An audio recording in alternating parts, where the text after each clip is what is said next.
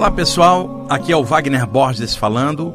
Este é o programa Viagem Espiritual, aqui pelos 95.7 FM da Rádio Vibe Mundial de São Paulo. Nosso programa de todos os domingos, de 11 até as 12 horas. Nosso cantinho espiritualista, onde falamos da temática espiritual. Temos aqui na parte técnica o nosso fiel escudeiro, Euri, que faz toda a produção aqui e me ajuda durante o programa. E eu vou dar sequência daqui a pouquinho a temática do último programa, onde, na verdade, do programa anterior a ele ainda, quando eu comecei a falar de coisas que não tem nada a ver com a espiritualidade. Falei de racismo, falei de medo, falei de coisas de fim de mundo, coisas que não cabem numa consciência que está abrindo horizontes, que está estudando a temática espiritual e todos nós que trabalhamos com isto, nós sabemos da profundidade dos conceitos espirituais elevados, sabemos que não estamos à altura nem da metade de nada do que a gente estuda, mas a gente está lutando, está trabalhando, está correndo atrás.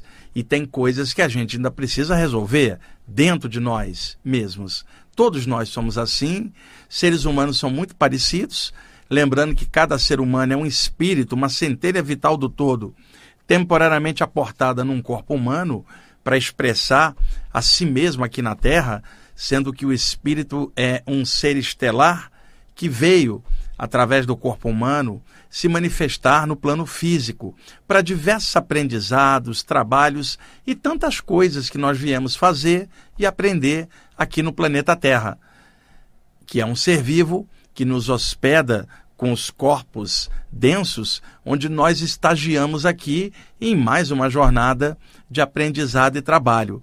Então, para gente que mexe com toda a temática espiritual, isso é coisa muito séria. Não é brincadeira mística. Envolve o despertar da consciência, simplesmente a coisa mais importante de todas. E, ao mesmo tempo, suscita equilíbrio, bom senso, consciência sadia e positiva em relação às coisas, para poder transformar tudo que não for legal em coisas melhores, mas com trabalho, com discernimento, não com fantasia mística, nem arroubos espirituais, né, que na verdade tiram a capacidade da pessoa de discernir as coisas. Então eu tenho feito esses alertas de coisas que não tem nada a ver com a espiritualidade, enquanto estado de consciência, não é um lugar onde você vai a uma doutrina, é o que você carrega dentro de você mesmo. Tem muitas coisas que já não batem mais com o que a gente está trabalhando, ah, estudando. Tem coisa que simplesmente queima o filme da gente, mas não é espiritualmente, não é dentro da gente mesmo, porque nós sabemos que aquilo não está de acordo com a profundidade do que nós estamos estudando e trabalhando. Então vocês imaginem um estudante espiritual sabendo que não há morte, sabendo apenas que a consciência é expelida para fora do corpo, ejetada definitivamente para fora ah, do corpo material, sabe-se então que ninguém morre, o espírito não nasce nem morre, só entra e sai dos corpos perecíveis. Então imagine um estudante espiritual supostamente voltado para temas de imortalidade da consciência, pode até ser um de vocês que está me ouvindo agora, pedindo pena de morte. Como se ninguém morre? Você pode liquidar o corpo de uma pessoa, você não pode matar a consciência dela. Isso aí é impossível. E aí o que, que acontece no caso? Vamos pegar um serial killer, alguém bem casca grossa, que tem que ser cerceado e isolado da sociedade, sei lá, uma prisão de segurança máxima, de, com todo cuidado para não ficar solto na sociedade, porque a pessoa comete coisas monstruosas. Aí vem algum de vocês, estudante espiritual, e fala assim: tem que matar esse cara, né? Mas você sabe que ninguém morre. Quando, por exemplo, você joga o cara na cadeira elétrica ou dá uma injeção letal e ele é expelido para fora, o problema não está no corpo dele, está na mente dele. E ele, então, extrafisicamente livre do corpo, consegue influenciar mentalmente várias outras pessoas a cometer os crimes por influência dele libertou-se o monstro para o plano espiritual, aonde ele atua sobre várias outras mentes. Piora o processo, quando na verdade cercear o sujeito ali, deixá-lo, fora da sociedade, com toda a segurança, porque não pode ficar junto. Uma pessoa dessas, não há uma reeducação possível numa condição dessa que eu estou pegando bem exacerbada, né? E aí, pedir pena de morte, por exemplo, mesmo que a pessoa tenha cometido monstruosidades, seria se rebaixar o nível do assassino, porque a gente está desejando a morte de um outro ser, e o estudante espiritual, sabendo que não há morte, e ele pedindo pena de morte, falou: tem que matar, matar, matar o quê, cara pálida? Nada disso. Simplesmente a consciência não morre. Então, isso é uma incoerência. Eu já falei nisso em outros programas, e, e quando eu falo nisso na internet, em algum podcast, eu sou atacado por pessoas violentas, né, que falam, não, tem que matar mesmo, e estudantes espiritualistas. Eu nunca consegui entender isso. Falar de mortalidade da consciência e desejar a morte de alguém, sendo que a morte é só do corpo e a pessoa passa para outro plano. A mesma coisa, o suicídio, é, é, paralelamente, a pessoa não consegue suicidar ela pode destruir o corpo humano. Ela suicida o veículo de manifestação denso, que é o corpo humano. Ela não tem como destruir a consciência dela. E aí que está o problema. Muitos casos de suicídio, eu não vou generalizar, cada caso é um caso, e é uma situação triste, difícil, principalmente para quem perde a pessoa, um ente querido. Eu entendo tudo isso, mas tem que ser esclarecido, até para evitar que outras pessoas façam a mesma coisa. O objetivo é de esclarecimento, não é de julgamento. E eu já ajudei tantas vezes pessoas que suicidaram o corpo e ficaram mal, e através de passes, de amor e radiação, levando-as para outro plano para seguir a vida do lado de lá e regenerar e recomeçar e tocar bola para frente. O que eu estou falando é o ato em si, não é a motivação da pessoa. Mas na base, muitas pessoas tentam o suicídio porque elas não conseguem conviver com alguma situação dentro da mente delas. Então, o objetivo é exterminar a consciência, aniquilar o pensamento, deixar de existir para não ter que pensar naquilo que incomoda, seja lá o motivo de fora ou de dentro da própria pessoa. E qual é a surpresa que o suicida do corpo, porque matar a consciência é impossível, qual é a surpresa da pessoa que faz tal ato? Ela descobre que ela não conseguiu matar a consciência dela, ela só destruiu o corpo humano. Os pensamentos continuam existindo, porque ela agora foi expelida para fora do corpo e o objetivo dela não foi alcançado, ela não deixou de existir, ela continua pensando. E se o problema estava dentro da mente dela, ela carrega o problema para o lado de lá. A, a causa não era o corpo, era a mente na tentativa de lidar com algum problema e fugir dele, né? E aniquilar a própria consciência. Então, ao passar para outro plano, normalmente algumas pessoas que destruíram o corpo ficam num looping mental, né? Uma confusão sensorial porque eles gostariam de deixar de existir. E isso não aconteceu. Alguns ficam revoltados, outros entram em surto e dão muito trabalho para os mentores espirituais prestar assistência para eles. Alguns acabam estacionando energético, energeticamente no ambiente onde o ato foi cometido. Outros ficam ligados ao corpo em decomposição, enquanto o duplo etérico, que é a energia do corpo, não se desgastar. E outros expelidos para fora do corpo diretamente ao plano astral mais denso, o, o astral inferior, o chamado umbral, aqui na área é, é espírita brasileira, o plano astral inferior dos ocultistas, guirrina para os judeus, louca para os hindus, tanto faz o nome que vocês chamarem. Então são situações, tanto a, a, pena de morte quanto suicídio, precisam ser observadas com mais consciência por estudantes espirituais que se dizem sérios e que tentam aprofundar. Isso não é brincadeira mística, não é viajada no ego da gente, não é o que a gente quer é valor mais alto causando transformação na consciência. Nem sempre a pessoa está à altura disso, nem eu mesmo estou à altura, eu só estou pontuando isto para vocês como alertas conscienciais, porque eu trabalho com muita gente, eu observo para aprender, não para julgar, mas não dá para entender. Estudante espiritualista querendo pena de morte ou estudante espiritualista querendo justificar um suicídio. São coisas muito complicadas e, pelo contrário, têm que ser alertadas com coerência, com bom senso. E lembrem-se, eu não estou falando em nome de doutrina nenhuma. Eu estou falando que esta é a realidade extrafísica que uma pessoa que tem saídas do corpo vê, um médium vê, um clarividente vê, um sensitivo de alguma área percebe. Isso é meio que o básico, pessoal. Agora, o ego das pessoas é tão grande que elas camuflam o próprio estudo espiritual com carradas de incoerência dentro daquilo que elas estudam. É por isso que, às vezes, alguns espíritos assediadores, assediando estudantes espirituais, eles falam assim: olha lá, fala da luz, mas não tem luz. Olha lá, fala de vida após a morte, mas prega a morte incoerência total. Aí esses espíritos obsessores caem em cima da pessoa pela hipocrisia do que ela está situando naquele momento. Eu entendo uma pessoa sem conhecimento espiritual pedir pena de morte. Não entendo um estudante espiritual de qualquer área. Não há o que falar a esse respeito. Agora, tem gente que pode atacar é, por opinião contrária, cada um tem a sua, mas aí é questão de bom senso, pessoal, e analisar as coisas direitinho, sem ser traidor dos próprios pensamentos e daquilo que estuda.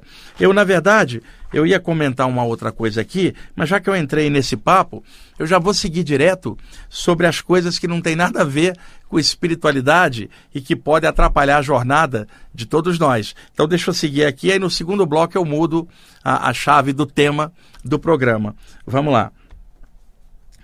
É espiritomania. É um problema sério na área espiritual. Quem tem espiritomania é chamado de espiritomaníaco.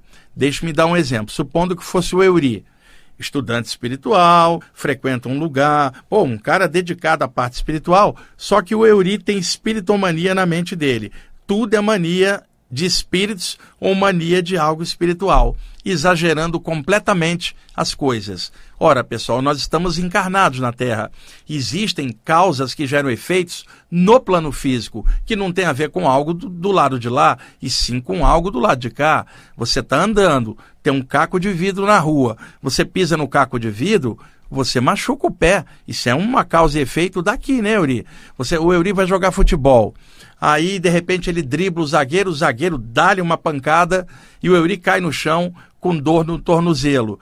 Isto é do jogo, ele está jogando no plano físico, não tem nada a ver com vida passada, nem com karma de outra vida. É algo circunstancial daqui.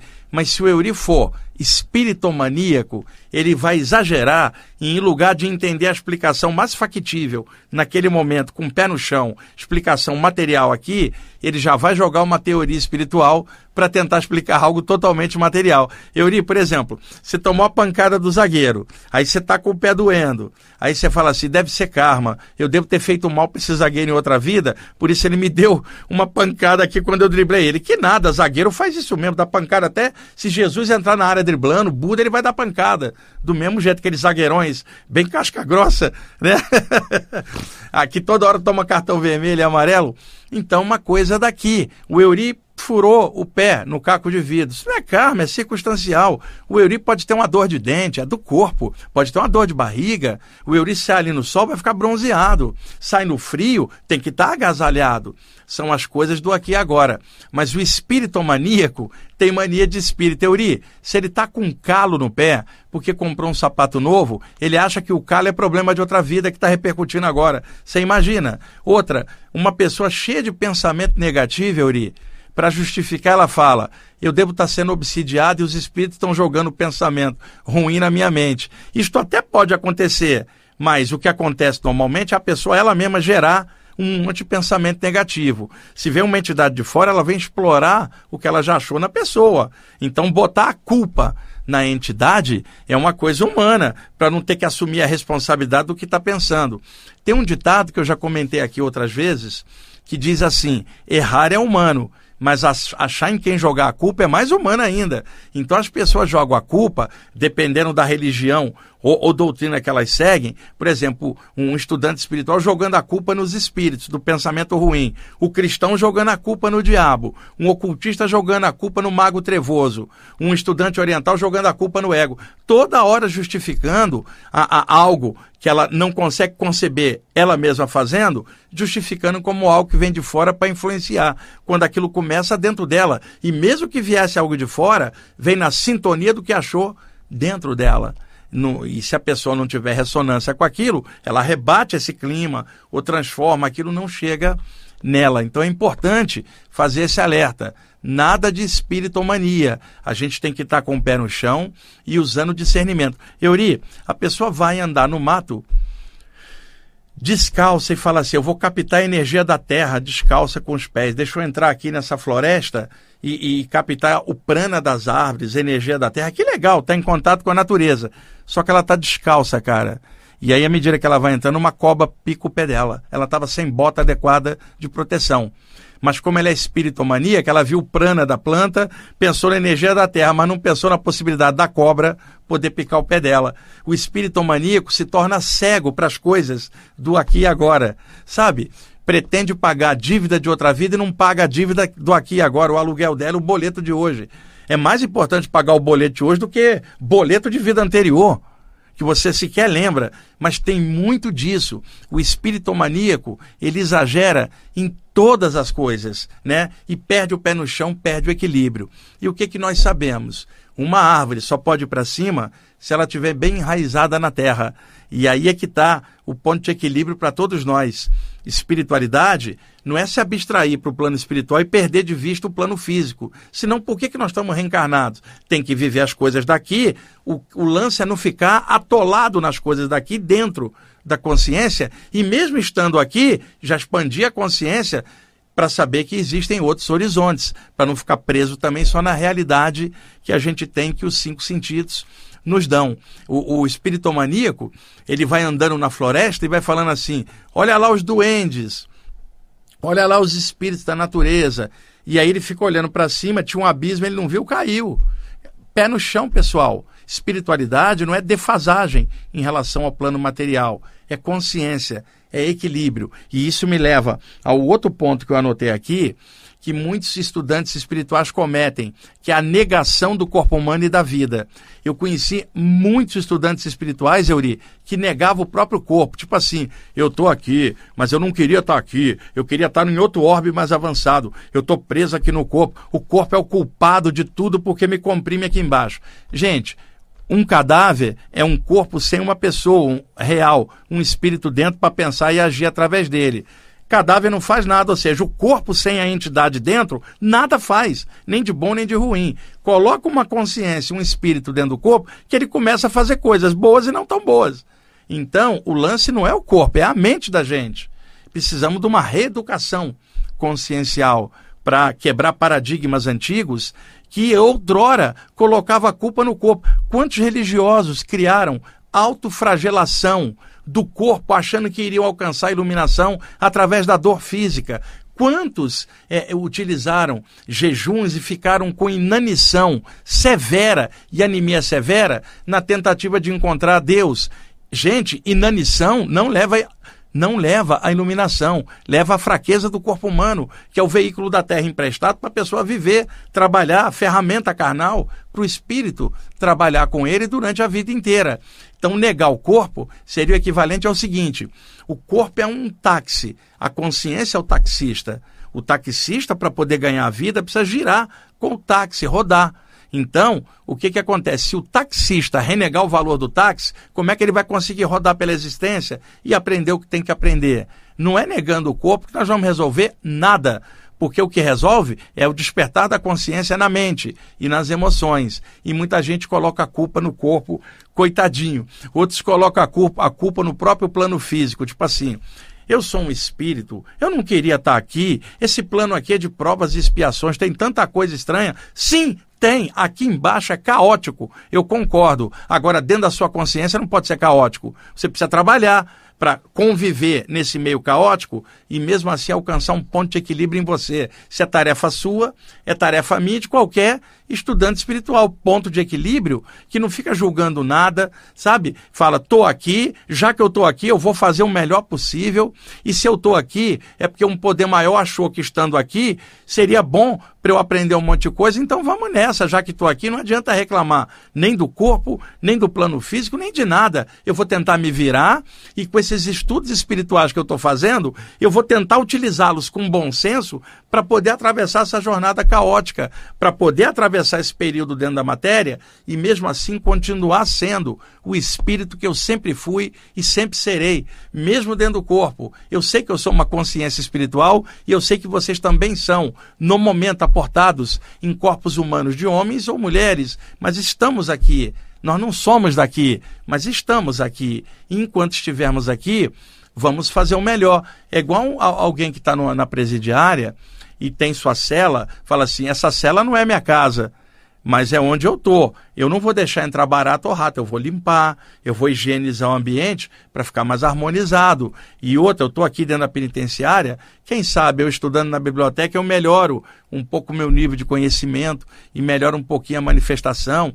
Vou tentar fazer amizade com as pessoas, sei lá, vou tentar fazer o melhor possível neste período em que eu estou aqui. Não é minha casa, mas é onde eu estou, eu vou fazer o melhor possível ali. É a mesma coisa no momento para todos nós. E esse é um problema sério de muitos estudantes espirituais: a negação da condição de estar encarnado ou da matéria. Como tudo é energia em graus variados de condensação, a matéria é apenas o plano mais denso, onde a energia está mais condensada.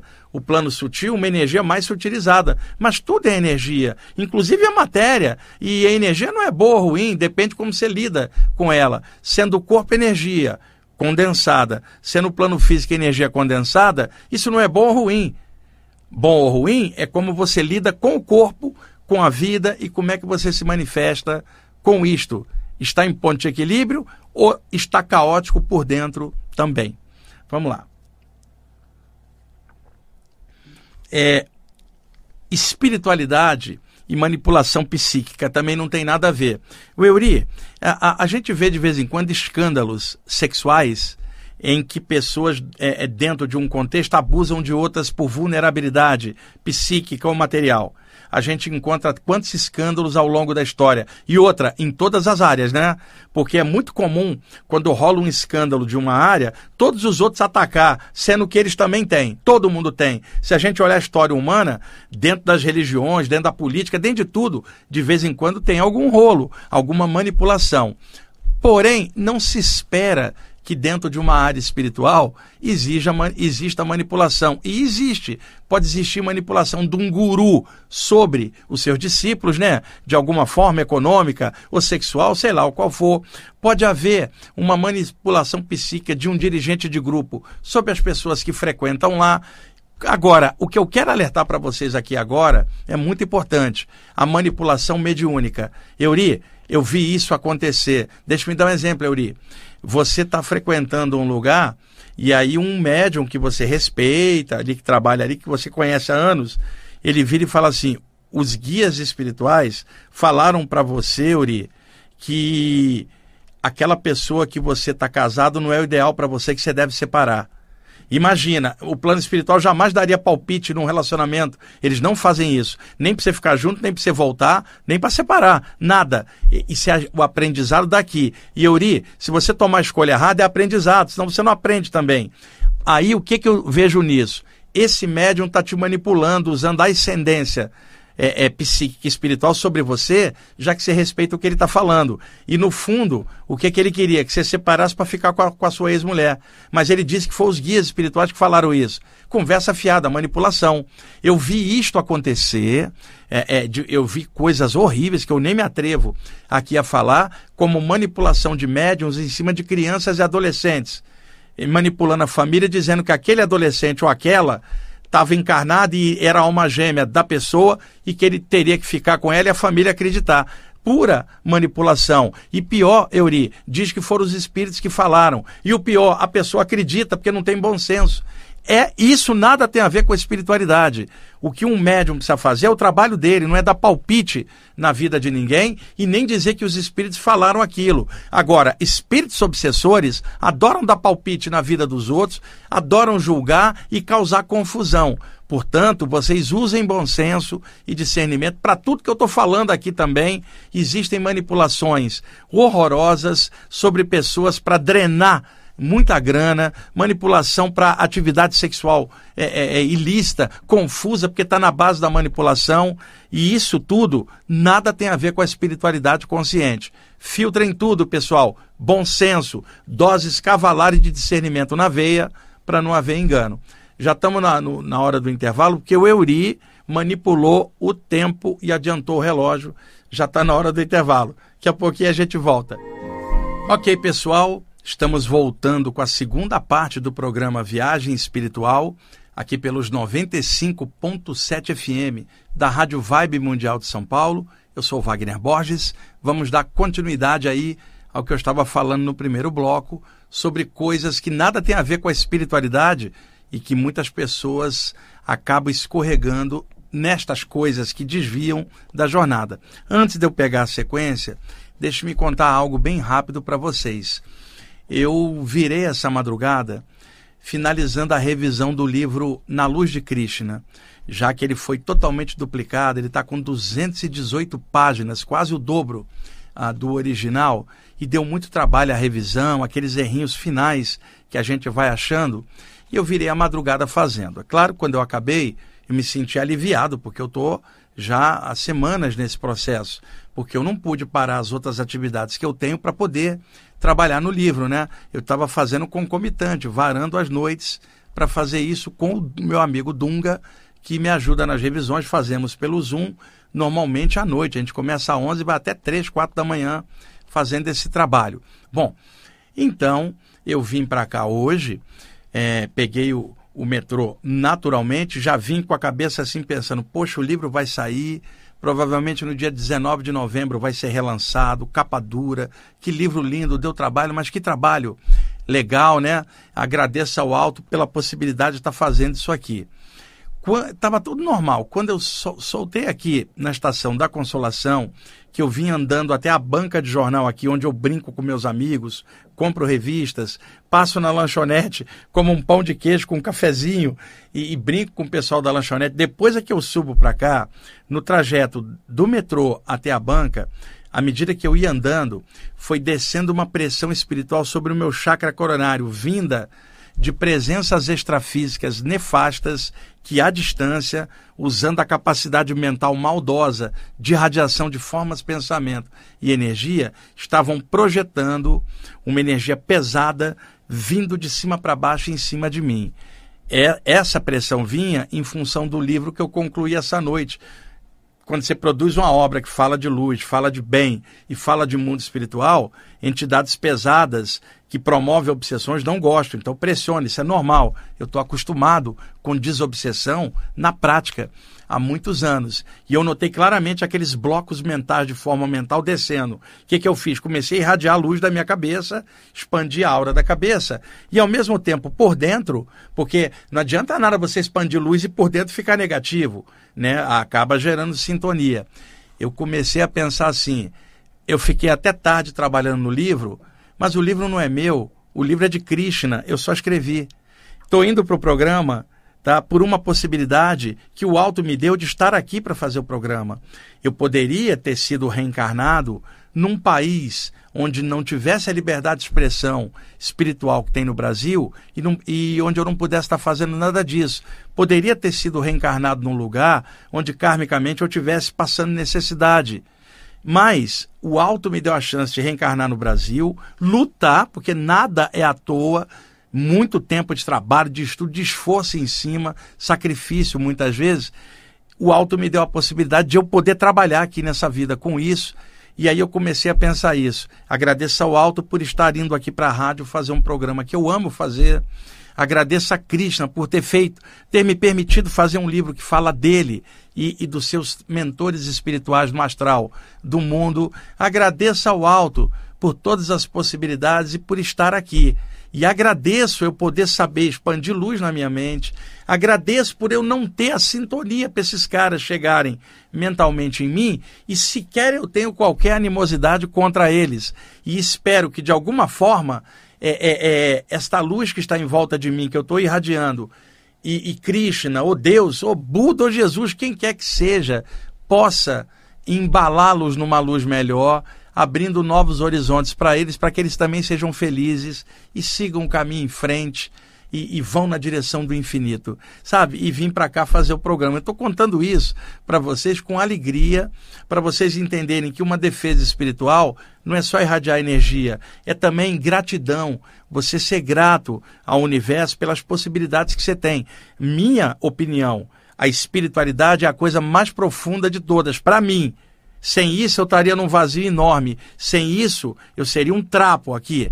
É isso que me dá viso, alegria. E eu sei que eu sou apenas emissário, passageiro com isso. O alto me deu a chance de eu trabalhar com isso. Eu não sou dono de nada, nem mestre de coisa alguma, nem mestre de mim mesmo, nem dono de mim mesmo, e nem o corpo é meu. Vou ter que entregar a terra uma hora e partir por lá de lá.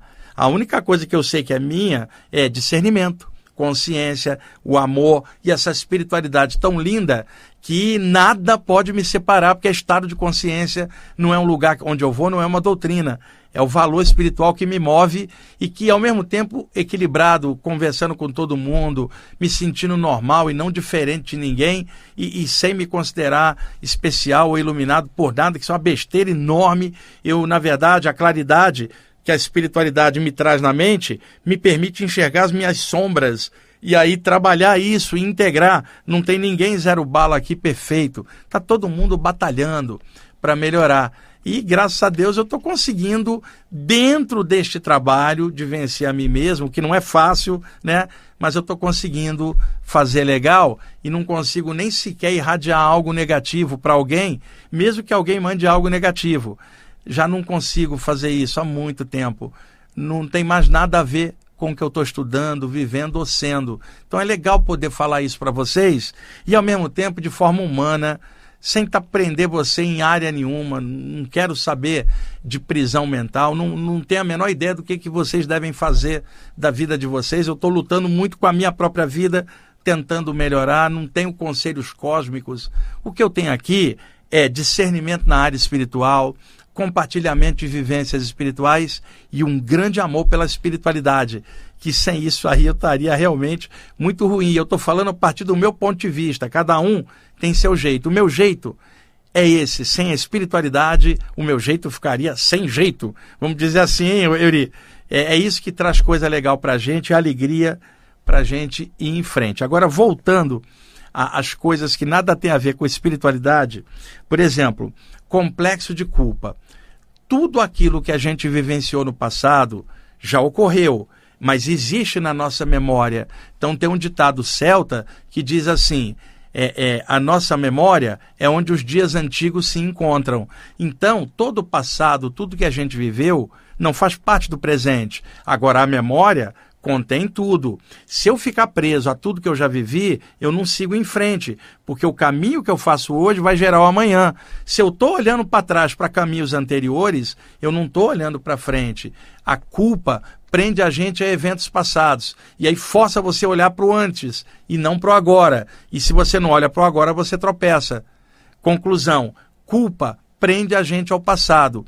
Com isso, eu não estou dizendo que alguém que fez uma besteira enorme deve ficar tranquilo com isso. Não. Agora, tem que tirar lição. Né? Não culpa, lição para não repetir o erro. Vamos transformar, vamos evitar de ficar batendo a cabeça várias vezes no mesmo erro e vamos cair a ficha e ir para frente, né? Autoculpa não leva a gente para frente, prende a gente atrás. E o pior, a autoculpa deixa o campo energético da gente murcho, negativo, porque nós estamos nos autodepreciando.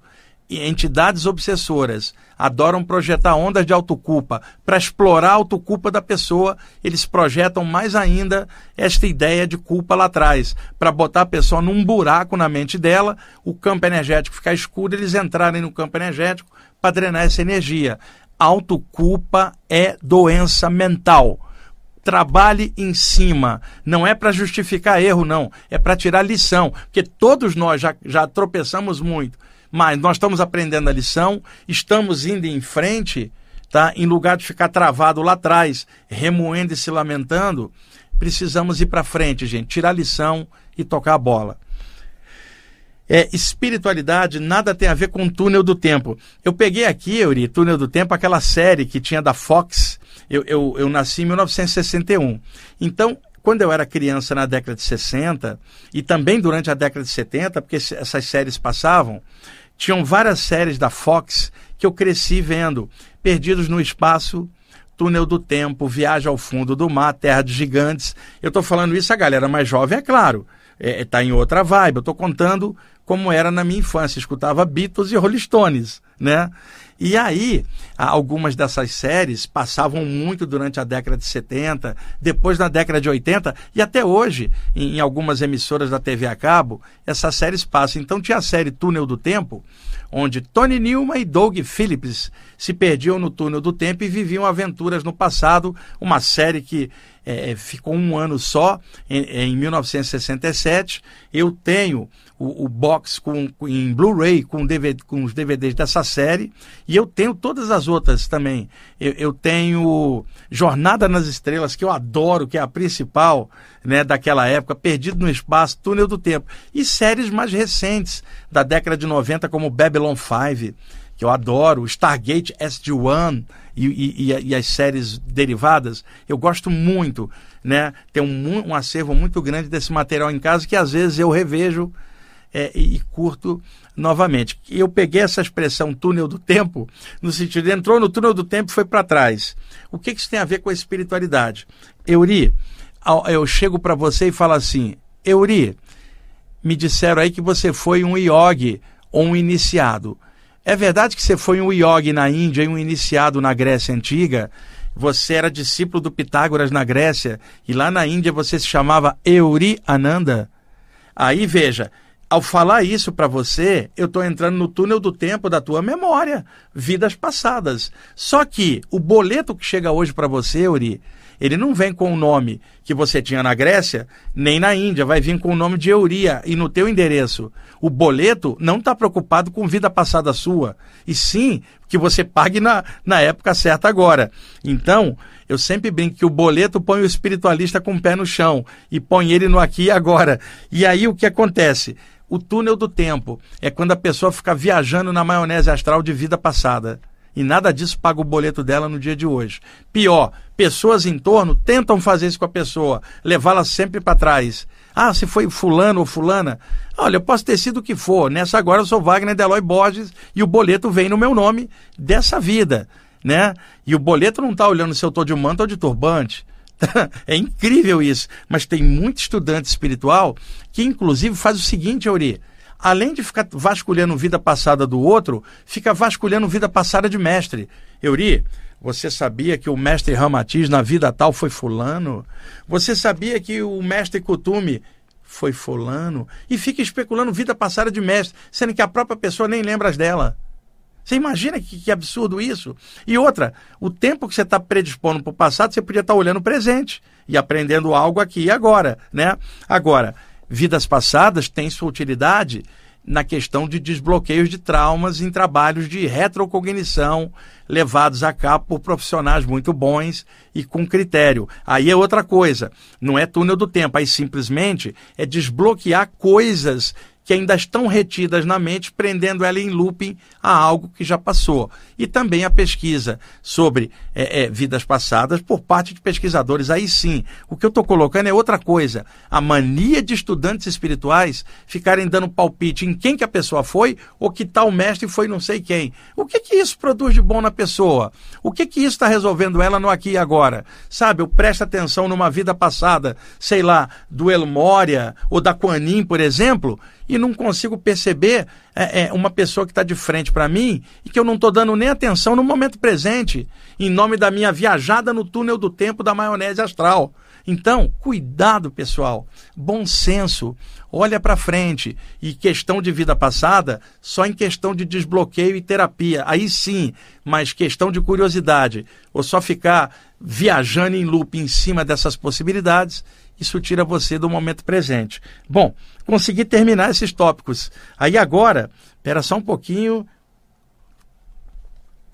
Eu trouxe aqui, como a gente tem feito, um texto para ler no final. Dessa vez, tirado do livro Companhia do Amor, volume 1. O volume 2 esgotou agora, recentemente. E eu peguei aqui uma mensagem de um espírito chamado Marcos. Euri, ele vai num cemitério E ele nem sabe por que, que ele está indo lá, ele é um desencarnado. E aí ele vê uma moça deixando uma carta em cima de um túmulo. Ele falou: como é que pode? O cadáver não vai ler a carta? E aí ele mentalmente observou na mente da pessoa qual era a intenção dela. E aí ele me passou esse texto aqui. Tá? Que eu vou ler agora. Vamos usar de trilha sonora William Ackerman, um grande violonista americano, fundador da gravadora Windham Hill. O CD se chama Imaginary Roads e o nome da música If You Look. Eu vou botar quando o programa entrar no YouTube o link da música para vocês. Vai ser a trilha sonora. O texto se chama Carta Espiritual. É genial e não é meu, eu apenas recebi espiritualmente. Vamos lá.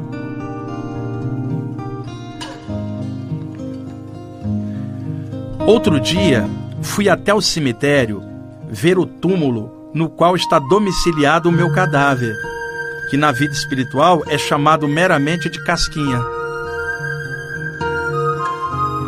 Não sei bem o motivo que me levou até lá, mas a visita, levada a cabo mediante um mero impulso inconsciente e aparentemente sem nenhum proveito para minha evolução, acabou levando-me a refletir sobre a brevidade da vida do encarnado na Terra e o desperdício de energia dos homens em face à adoração às emoções fúteis. Fui levado a tal reflexão devido ao fato que passo a narrar a seguir. Perambulando pelo cemitério ainda há pouco, sem nenhum motivo de monta para estar ali, senti-me atraído na direção de uma bela moça loura, vestida de preto, que procurava um determinado túmulo ali pelas imediações. Aproximei-me dela e observei-a detidamente. Era realmente uma bela mulher. Olhos castanhos esverdeados, pele clara, traços delicados e silhueta soberba. Por motivos óbvios, o seu semblante era triste naquele momento. Contudo, não obstante seu olhar um tanto quanto sorumbático, percebi um certo brilho em seu centro frontal, denotando, sem dúvida, que era uma pessoa inteligente.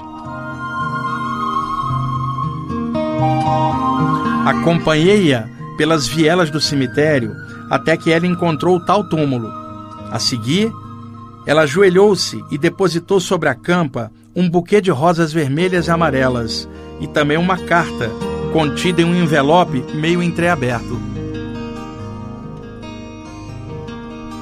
Naturalmente, achei bem esquisito alguém colocar uma carta para um defunto ler, mas como a atmosfera psíquica da moça irradiava inteligência, dei-lhe um crédito e continuei observando-a.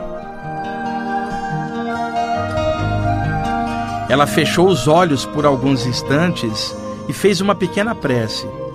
Logo depois, olhou para os lados, como se pressentisse que estava sendo observada. Levantou-se e caminhou apressadamente pelas vielas até o portão do cemitério.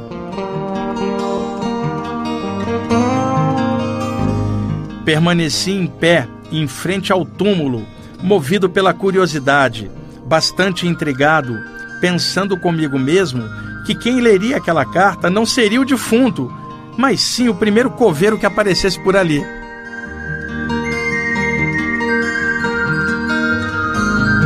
Ora, pensei, como alguém do cemitério lerá isso mesmo, então não faz mal eu dar uma olhadinha também. Utilizando-me da maravilhosa faculdade da clarividência, que todo desencarnado em condições razoáveis já domina, direcionei o foco da visão espiritual para o envelope e, num átimo, apreendi todo o conteúdo da carta. A moça se chamava Clara, tinha 31 anos e sua missiva se dirigia para alguém que ela chamava simplesmente de professor. A carta dizia o seguinte: Caro professor, já que você partiu dessa vida tão repentinamente, endereço-lhe esta carta na esperança de que algum espírito tome ciência da mesma e comunique-lhe seu conteúdo. Sim, você estava certo. Não escutei seus bons conselhos e me dei muito mal mesmo. Deixei-me levar pela correnteza de emoções levianas e o meu tiro saiu pela culatra. Lembro-me muito de suas palavras serenas e dos seus ensinamentos espirituais. Em particular, um que você sempre me dizia, assim: Olha, menina, cada um colhe o que planta e os efeitos sempre procuram suas causas correspondentes. Naquela época, eu não conseguia compreender isto direito, mas hoje, marcada pela dor da experiência, posso lhe dizer que a realidade da vida é assim mesmo. Sabe, professor, você foi a melhor pessoa que eu conheci nesta vida. Um verdadeiro sábio, com aparência de pessoa simples. Acho que a essa hora você deve estar dando lições de sabedoria aos espíritos e anjos do céu. Seja como for, não se esqueça de mim. Eu sei que desperdicei seus ensinamentos quando você estava aqui, mas agora sinto-me predisposta a abrir a mente e a aprender. De alguma maneira, seja por intuição, sonho, viagem astral ou psicografia, envie-me a luz da espiritualidade. Ou então, peça a um dos seus muitos amigos espirituais que me ajude a ter forças suficientes para vencer a correnteza de emoções fúteis que tentam me arrastar para o delírio e a depressão. Agradeço-lhe por tudo, querido professor. Assinado Clara. Pois é, a moça era inteligente mesmo. A carta não estava direcionada ao defunto, mas ao espírito. E se ele tiver pelo menos a metade da sabedoria que ela acha que ele tem, então deve ser um ótimo sujeito. Checarei espiritualmente e verei se acho seu paradeiro no plano extrafísico. Se eu conseguir localizá-lo, transmitirei o conteúdo da carta e observarei quais serão os procedimentos espirituais que ele tomará a favor da moça. Sabe, amigo leitor, escrevendo isso agora, dou-me conta de que algum poder superior, invisível a mim, impeliu-me a ir até o cemitério para que eu servisse de carteiro extrafísico. Isso demonstra que as aspirações da moça são sinceras e que ela já está recebendo ajuda das forças espirituais superiores. Quanto a mim, despeço-me por aqui, pois agora sou carteiro do além e tenho que achar o tal professor aí pelas bandas espirituais. Assinado Marcos, da Companhia do Amor.